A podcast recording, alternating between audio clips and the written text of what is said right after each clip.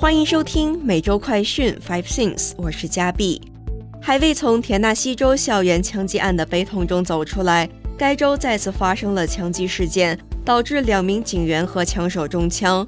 然而，对于枪击暴力的态度，在美国却形成了两派：一派力推禁枪，另一派则如佛州这样，无需许可就有可能携枪出门。更加夸张的是。就连人工智能都会被诱使建议如何购买非法枪支，人身安全不能保障，人工智能却还要抢走三亿的工作岗位，却仍然有大批量的中国无证移民偷渡美国。带您来关心详细的新闻内容。首先带您来关心的是，美边境局称非法越境中国无证移民数激增。在过去的数月，从美墨边境偷渡进入美国的中国无证移民数量激增。他们中的很多人以社交媒体信息为指南，穿越了多个国家，换乘多种交通方式，历尽艰险进入美国。美国海关与边境保护局的数据结果显示，在过去的五个月中，至少有四千三百名中国无证移民在南部边境被羁押，数量几乎是前一整年数字的两倍。另外，据 Axios 的报道。一些偷渡客的行程包括穿越哥伦比亚和巴拿马之间险恶的达连峡谷丛林后前往北方。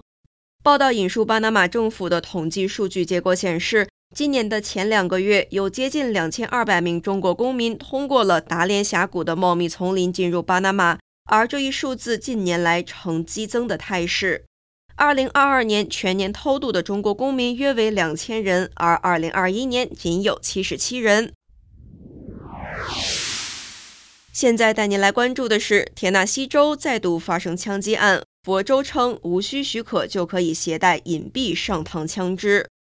本周刚刚发生过大规模枪击案的田纳西州，昨晚再次发生枪案，导致两名警员和一名枪手中枪。警方在晚上七点半左右接到报案称，一名男子持有枪械，随后抵达报案地点后。持枪男子和现场的两名警员展开追逐和交火，三人均中枪，随后都被送往医院进行救治，全部处于危急状态。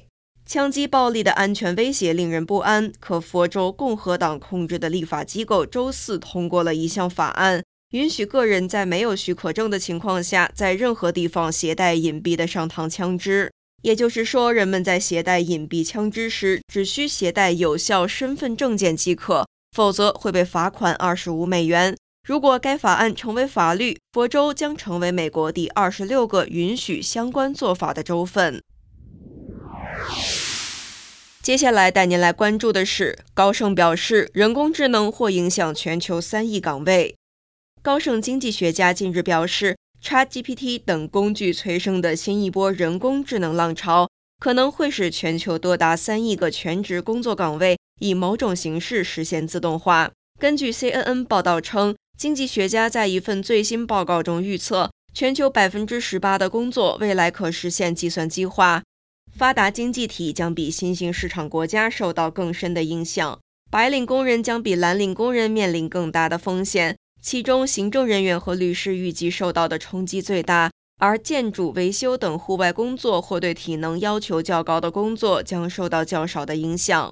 高盛估计，在美国和欧洲，目前大约三分之二的工作将在某种程度上受人工智能自动化的影响，多达四分之一的工作可完全由人工智能来替代完成。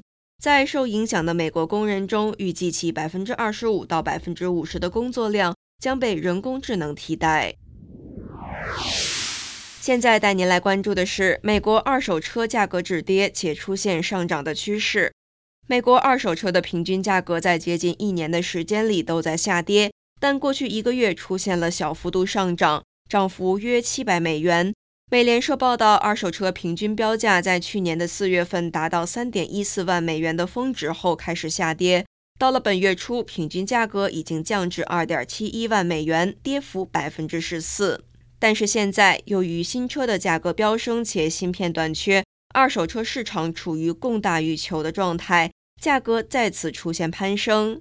有市场分析人士称，二手车的价格预计将在整个夏季都处于上涨的水平，随后在年底略有回落。但不会再回到疫情前的水平。当前二手车的平均价格比三年前高出了大约百分之三十五。最后带您关注的是，洛杉矶县正式结束新冠公共卫生紧急状态。在新冠疫情开始三年多后，洛杉矶县宣布，当地公共卫生紧急状态于三十一号正式结束。之后，当局将把重点转向预防以及和病毒共存的状态。卫生部门表示，此前为应对疫情而建立的核酸检测中心也将停止运营。目前，民众的检测需求下降了百分之九十四。对于大多数的公众而言，当局仍将提供免费的新冠疫苗检测和治疗。即将于下周到期的另一项卫生令是，政府不强制要求养老机构和监狱的工作人员接种新冠疫苗，但对接受政府 Medicare 和 Medicaid 资金支持的医疗机构工作人员则要求不变。目前，洛杉矶县的疫情水平已经降至2021年夏季以来的最低水平。当前的每日新增病例七天平均值为五百零一例。上是今天的每周快讯 Five Things。更多完整新闻内容，请关注凤凰美洲台微信、Instagram、脸书、小红书、TikTok、YouTube、Twitter 等各社群平台。